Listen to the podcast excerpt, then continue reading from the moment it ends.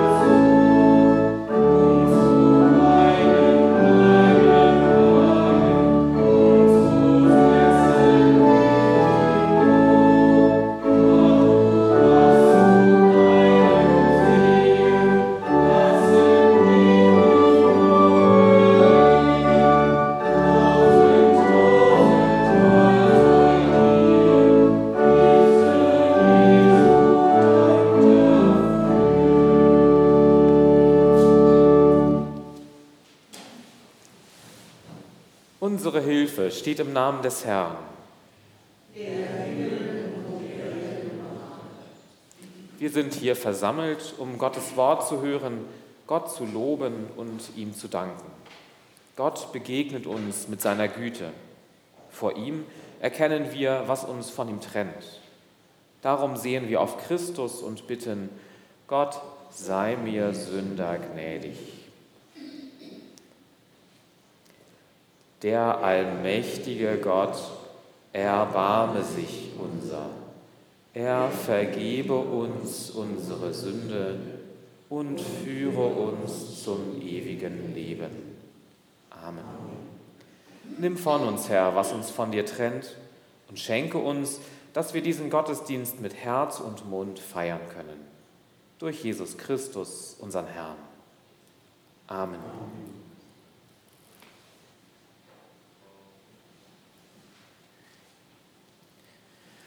Er ruft mich an, darum will ich ihn erhören.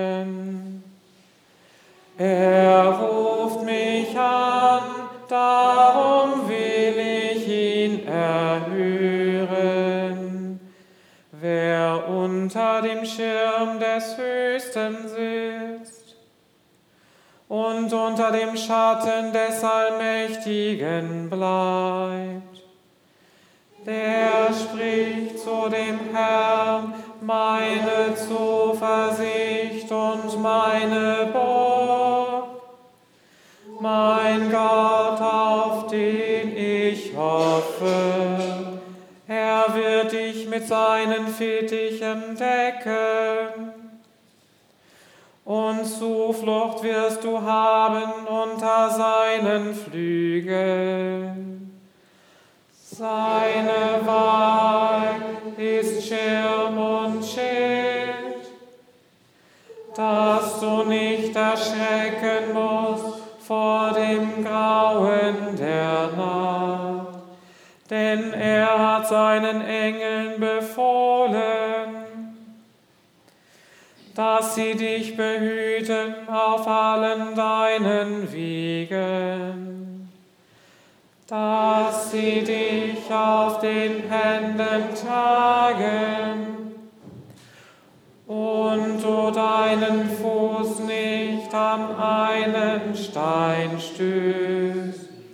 Ehre sei dem Vater und dem Sohn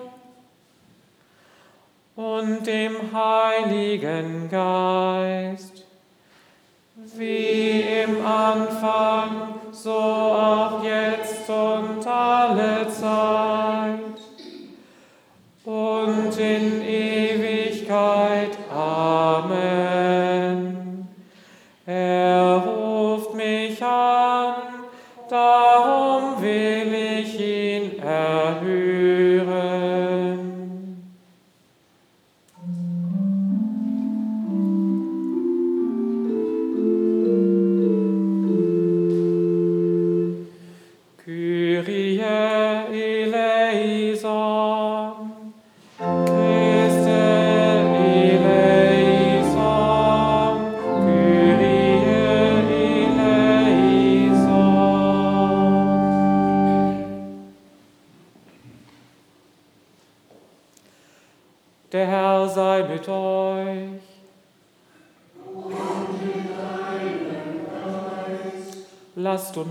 beten.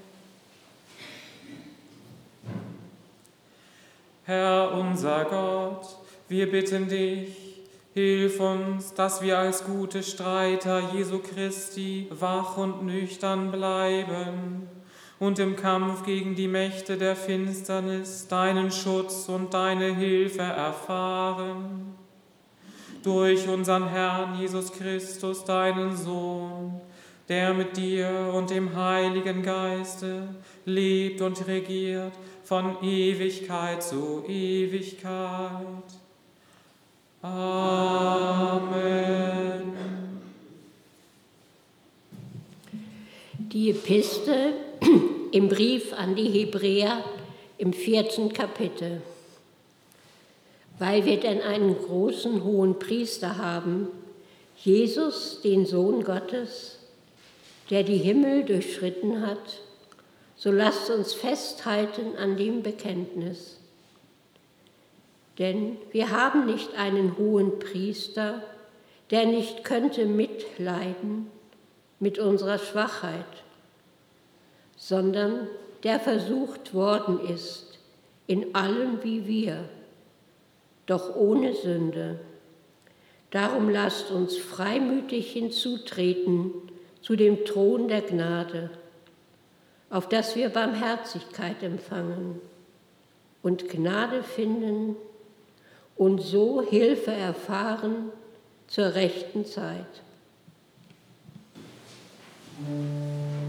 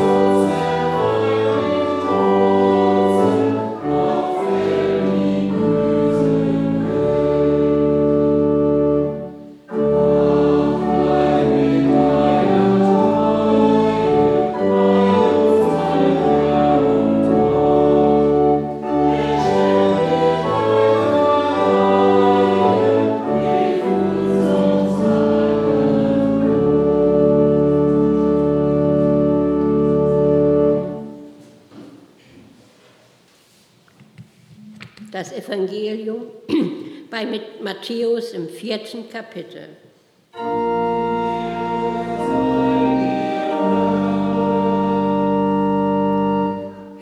Jesus wurde vom Geist in die Wüste geführt, damit er vom Teufel versucht würde. Und da er 40 Tage und 40 Nächte gefastet hatte, hungerte ihn. Und der Versucher trat herzu und sprach zu ihm, Bist du Gottes Sohn? So sprich, dass diese Steine Brot werden. Er aber antwortete und sprach, es steht geschrieben, der Mensch lebt nicht vom Brot allein, sondern von einem jeden Wort, das aus dem Mund Gottes geht. Da führte ihn der Teufel mit sich in die heilige Stadt und stellte ihn auf die Zinne des Tempels und sprach zu ihm, Bist du Gottes Sohn, so wirf dich hinab. Denn es steht geschrieben, er wird seinen Engeln für dich Befehl geben und sie werden dich auf Händen tragen, damit du deinen Fuß nicht an einen Stein stößt. Da sprach Jesus zu ihm, wiederum steht auch geschrieben, du sollst den Herrn, deinen Gott, nicht versuchen. Wiederum führte ihn der Teufel mit sich auf einen sehr hohen Berg und zeigte ihm alle Reiche der Welt und ihre Herrlichkeit und sprach zu ihm, das alles will ich dir geben, wenn du niederfällst und mich anbetest. Da sprach Jesus zu ihm, weg mit dir, Satan, denn es steht geschrieben, du sollst anbeten den Herrn, deinen Gott, und ihm allein dienen. Da verließ ihn der Teufel, und siehe, da traten Engel herzu und dienten ihm. Das Evangelium des Herrn Jesu Christi ist die Kraft Gottes, selig zu machen alle, die daran glauben.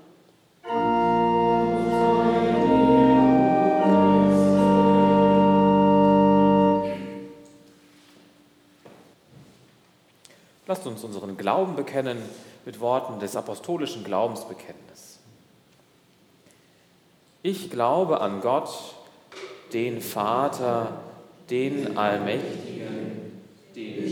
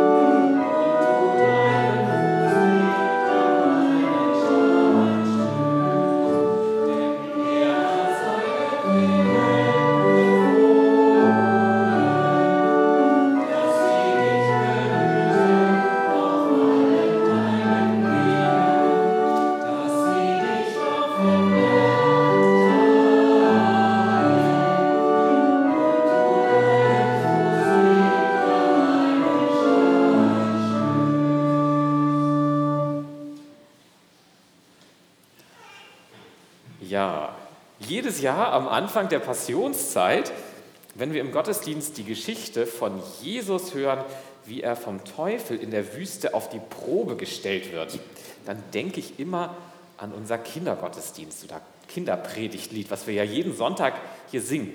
Denn er hat seinen Engeln befohlen, dass sie dich behüten, dass sie dich auf Händen tragen und du deinen Fuß nicht an einen Stein stößt. Ich glaube, die meisten von uns kennen das auswendig mittlerweile. Das finde ich großartig. Da habe ich mich jetzt gefragt, Elisa, vielleicht kannst du mir helfen, was das für ein Stein sein muss, wo man rübergetragen wird. Kann man nicht einfach drum herum gehen? Oder vielleicht einfach so einen großen Schritt drüber machen? So einen großen Schritt drüber machen über den Stein? Oder drum herum gehen? Hm, keine Ahnung. Habt ihr euch schon mal den Fuß gestoßen? Ja? Ja, das kann ganz schön wehtun. Oder seid ihr schon mal auf so einen kleinen Legostein getreten? Au, Mann, das tut weh. Und das Tückische an diesen Legosteinen zum Beispiel ist ja, die müssen gar nicht groß sein, dass man sich so richtig wehtun kann. Und selbst wenn man richtig aufpasst, kann man die leicht übersehen.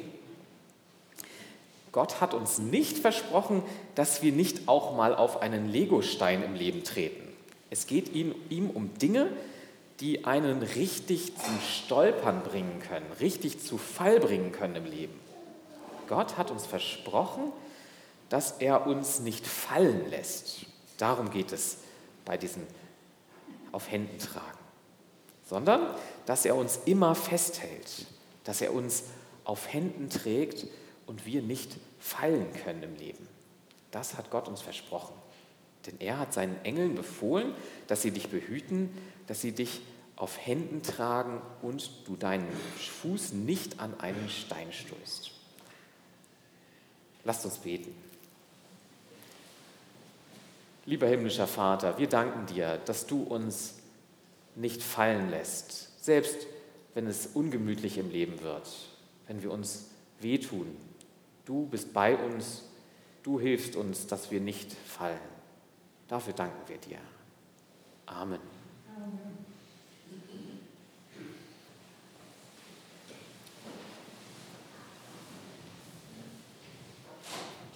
Die Gnade unseres Herrn Jesus Christus und die Liebe Gottes und die Gemeinschaft des Heiligen Geistes sei mit euch allen.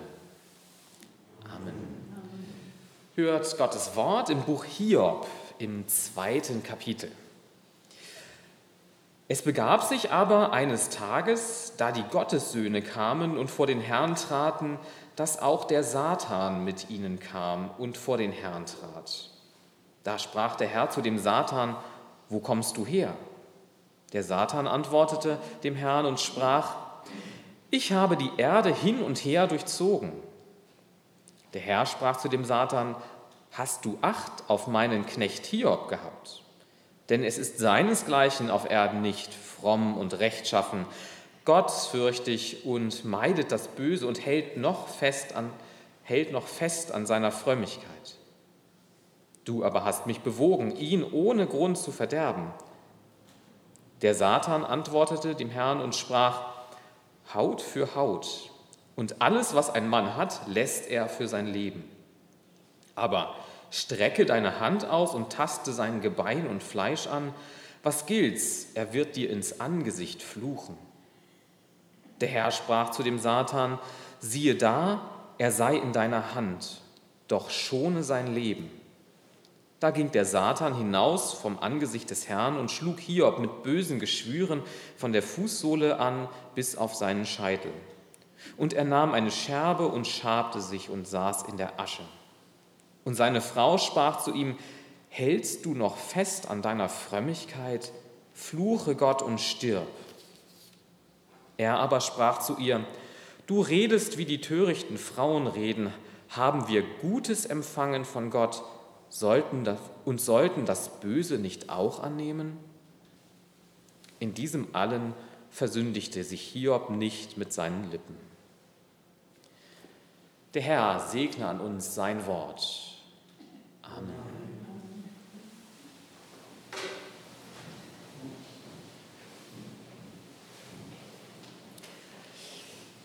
Liebe Gemeinde, es ist ja schon irgendwie eine faszinierende Figur, von der wir hier bei Hiob lesen, der Satan.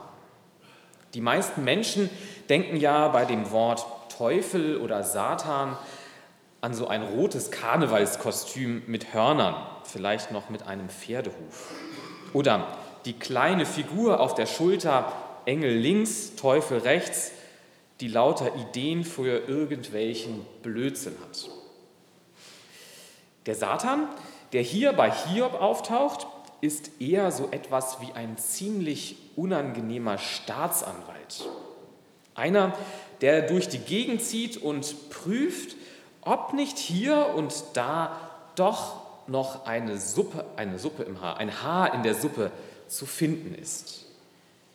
Der umherstreift und Gründe findet, Menschen zu überführen, notfalls indem er etwas bohrt und nachhilft. Das passt auch schon eher zu dem, wie wir den Teufel eben im Evangelium kennengelernt haben, als einen, der Jesus einmal so richtig auf den Zahn fühlen will. Auch wenn das Böse für uns Menschen immer ja auch irgendwie faszinierend ist, der Teufel, der Satan, der Diabolos auf Griechisch, also der Durcheinanderwerfer, der ist in der Bibel wirklich keine zentrale Figur. Er taucht nur an wenigen Stellen auf. Dort versucht er Menschen des mangelhaften Gottvertrauens und der ungenügend gottgefälligen Lebensweise zu überführen. Das Ziel, Menschen und Gott auseinanderbringen. Deshalb und um ihm diesen Gefallen nicht zu tun, wird er heute nicht im Mittelpunkt dieser Predigt stehen. Er kann uns getrost gestohlen bleiben.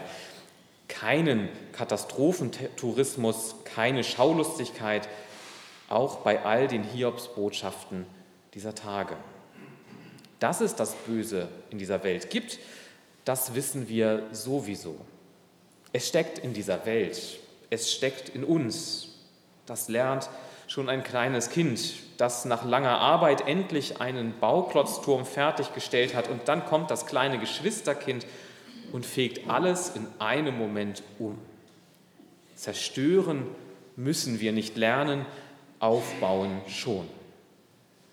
Viel spannender ist die Frage, was erwarte ich von Gott, auch im Angesicht all solcher Hiobsbotschaften, die wir in unserem Leben so hören können. Was erwarte ich da von Gott? Das ist etwas, wo wir an und vielleicht auch von Hiob richtig etwas lernen können. Was erwarte, verspreche, erhoffe ich mir von Gott? Es geht, ihr habt es vielleicht schon geahnt, um den Glauben des Hiobs. Einen Glauben, der Gott vertraut in guten wie in schlechten Zeiten. Glauben, das heißt in der Bibel nicht nur, ich glaube, dass es Gott gibt, es ist auch nicht eine vage Schätzung mangels verlässlicher Daten, wer weiß, ob es ihn gibt, ich gehe mal irgendwie davon aus. Glauben heißt im Kern Vertrauen. Und das ist genau die Frage, die das ganze Hiob-Buch stellt. Wie ist es mit dem Gottvertrauen dieses vorbildlichen Gläubigen eigentlich gestellt? Ist Hiob wirklich so fromm, wie, er von, wie es von außen aussieht?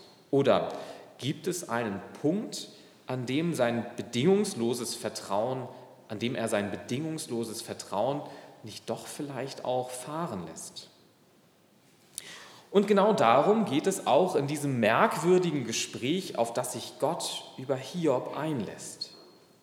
Dass Hiob an dich glaubt, ist ja kein Wunder. Du lässt es ihm ja gut gehen, sagt der Satan zu Gott. In guten Zeiten an dich zu glauben, das ist ja einfach. Lass mich ihm alles nehmen und wir sehen, wie es um seinen Glauben wirklich bestellt ist, um sein Vertrauen auf dich. Gott lässt sich auf diese furchtbare Probe ein. Die Hiobsbotschaften folgen einander im Sekundentakt. Bei einem Hauseinsturz kommen alle seine Kinder um, sein ganzer Viehbestand wird ihm geraubt, dann geht es ihm an seine Gesundheit. Er bekommt eine furchtbare Hautkrankheit, gegen die nichts hilft. Wir sehen ihn buchstäblich am Boden sitzen und sich mit einer scharfen Tonscherbe kratzen. Und was macht Hiob? Man würde denken, dass er irgendwann an den Punkt kommt, an dem es ihm reicht. Seine Frau kommt zu ihm und spricht es aus, weil sie merkt, wie sehr er unter der offenen Frage leidet. Wie kann Gott das zulassen? Gib doch endlich deine elende Frömmigkeit auf, sagt sie. Was soll dieser Glaube noch? Gib ihn auf. Dann bist du wenigstens diese Frage los, wenn du sterben musst. Ihr kennt sicherlich Geschichten, wo Menschen genau so reagiert haben. Tiefstes Leid, bittere Enttäuschung, unbeantwortete Fragen. Warum Gott? Und dann kommt Hiob. Und zwar mit einer Antwort, die nicht nur seiner Frau gilt, sondern auch uns. Einem Satz, der es wirklich in sich hat. Sollen wir von Gott nur das Gute annehmen und nicht auch das Böse? Dahinter steckt Hiobs Blick auf Gott und seine Erwartungen an ihn. Für Hiob ist klar, Gott ist kein Wunsch- und Belohnungsautomat. Du steckst gute Taten oder Frömmigkeit hinein und bekommst Wohlergehen heraus. Wer viel betet, dem ergeht es gut. Wer sich um die Armen kümmert, wird reich belohnt. So funktioniert das nicht. Gott ist auch kein Schönwettergott, sondern er ist der Einzige, der diese Welt in seinen Händen hält. Neben ihm ist niemand, niemand sonst, der dann vielleicht für das schlechte Wetter zuständig wäre. Der Teufel ist im Übrigen auch kein zweiter böser Gott, sondern auch bloß nur ein Geschöpf Gottes. Und das heißt, auch das, was uns böse erscheint, muss mindestens von Gott zugelassen sein. Wenn du davon ausgehst, dass Gott, Gott Macht über alle Dinge hat und niemand und nichts auf seiner Stufe steht, dann musst du auch aushalten, dass es Dinge gibt, deren Sinn und Sinnhaftigkeit du mit deinem Bild von Gott nicht sofort zusammenbekommst. Sind wir dem Bösen dann auf Gedeih und Verderb ausgeliefert? Nein, dem Hiob darf der Satan zum Beispiel nicht an das Leben. Genauer, er darf ihm nicht an die Seele. Und für uns hat Gott auch eine noch deutlich schärfere Grenze gezogen. Davon können wir bei Paulus lesen. Paulus schreibt, ich bin gewiss, dass weder Tod noch Leben, weder Engel noch Mächte noch Gewalten, weder Gegenwärtiges noch Zukünftiges, weder Hohes noch Tiefes noch eine andere Kreatur uns scheiden kann von der Liebe Gottes, die in Christus Jesus ist, unserem Herrn. Jesus Christus hat uns versprochen, bei uns zu sein bis ans Ende der Zeit. Und das heißt, dass weder Tod, weder der Tod uns von ihm trennen kann, noch all die Dinge, mit denen wir selbst uns von Gott entfernt haben. Jesus Christus ist für uns am Kreuz gestorben, damit wir von der Macht des Bösen befreit würden. Kein Ankläger, der versucht, uns weiszumachen, es wäre schlauer, Gott hinter sich zu lassen. Und auch keine Sünde, von der wir glauben, Gott müsse uns hinter sich lassen und aufgeben. Gott hält zu uns in guten wie in schlechten Zeiten. Liebe Gemeinde, was machen wir mit so einem Satz? Haben wir Gutes empfangen von Gott und sollen das, sollten das Böse nicht auch annehmen? Kann ich das auch so sagen? In vielen Zeiten geht es mir bei weitem nicht so schlecht wie hier. Ich empfange so viel Gutes von Gott Tag für Tag. Das ist keinesfalls selbstverständlich oder einfach nur verdient. Wie wenig habe ich das manchmal im Blick, wenn ich immer nur auf das Dunkle und Schwere im Leben schaue. Und mitunter erfahre ich Gottes Nähe, gerade auch in Zeiten, die mir ziemlich schwer erträglich scheinen. In wie viel Not hat nicht der gnädige Gott über mir Flügel gebreitet? Und natürlich gibt es das auch, Situationen im Leben, in denen, in denen ich mich wie Hiob fühle, völlig unangekündigt und unverständlich mit Leid überschüttet. Gott lässt auch zu, dass uns Schweres widerfährt, Dinge, die wir nicht, wieder, nicht verstehen.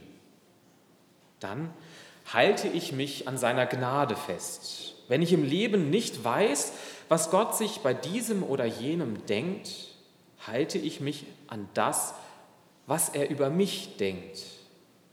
Denn das hat er mir gesagt und zugesagt, in meiner Taufe zum Beispiel, dass er möchte, dass ich in Ewigkeit nicht von ihm getrennt bin. Oder beim Abendmahl, dass er mir die Sünden vergibt. Wenn ich es nicht aushalte, nehme ich Gott gegenüber kein Blatt vor den Mund. Ich klage ihm meine Not. Wenn es nötig ist, werfe ich ihm meine Verzweiflung vor die Füße. Gott hält das aus. Und wenn mich dieser schonungslose Staatsanwalt, der Satan, prüfen will, dann rufe ich bei meinem Anwalt an, dem Herrn Christus der wird auch in den schwierigsten Zeiten mich nicht alleine dastehen lassen, sondern für mich einstehen, mich verteidigen. Meinen Freispruch hat er schon bewirkt. Amen. Der Friede Gottes, der höher ist als alle Vernunft, bewahre eure Herzen und Sinne in Christus Jesus. Amen.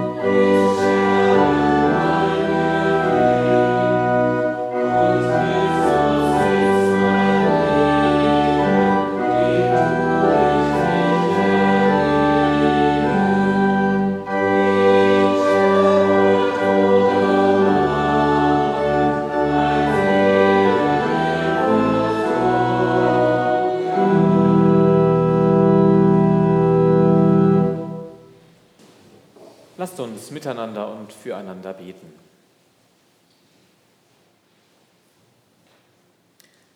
Vater, ewiger Gott, unser Schöpfer, Jesus Christus, Licht der Welt, Heiliger Geist, Atem des Lebens. Du überwindest alles Böse und die schwersten Wege münden in dir. In allen Klagen bist du gegenwärtig in allem Zweifel bist du nah. In allem Dunkel bist du der Grund, weiter und tiefer, als wir denken können. Herr, erbarme dich. Alle, die dich suchen, behüte vor Krieg und Gewalttat, vor Krankheit und Siechtum, vor dem Sterben der Natur und dem Verlust von Lebensräumen, vor den dunklen Mächten in uns und um uns, vor Überheblichkeit und Machtgier und Menschenverachtung, vor Armut und seelischer Leere, vor dem ewigen Tod.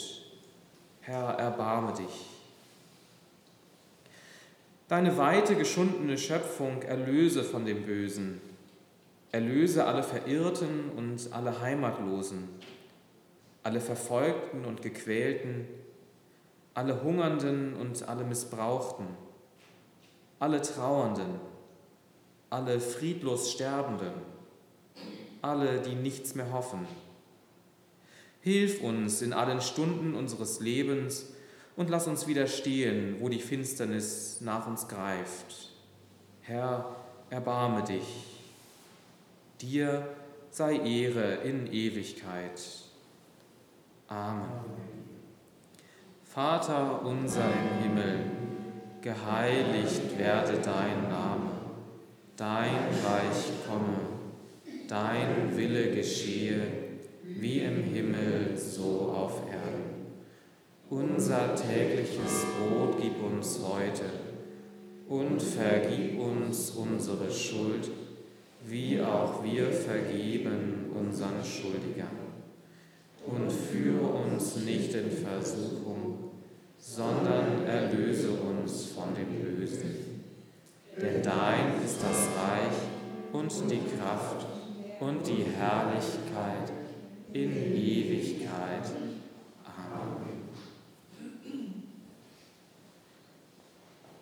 Geht hin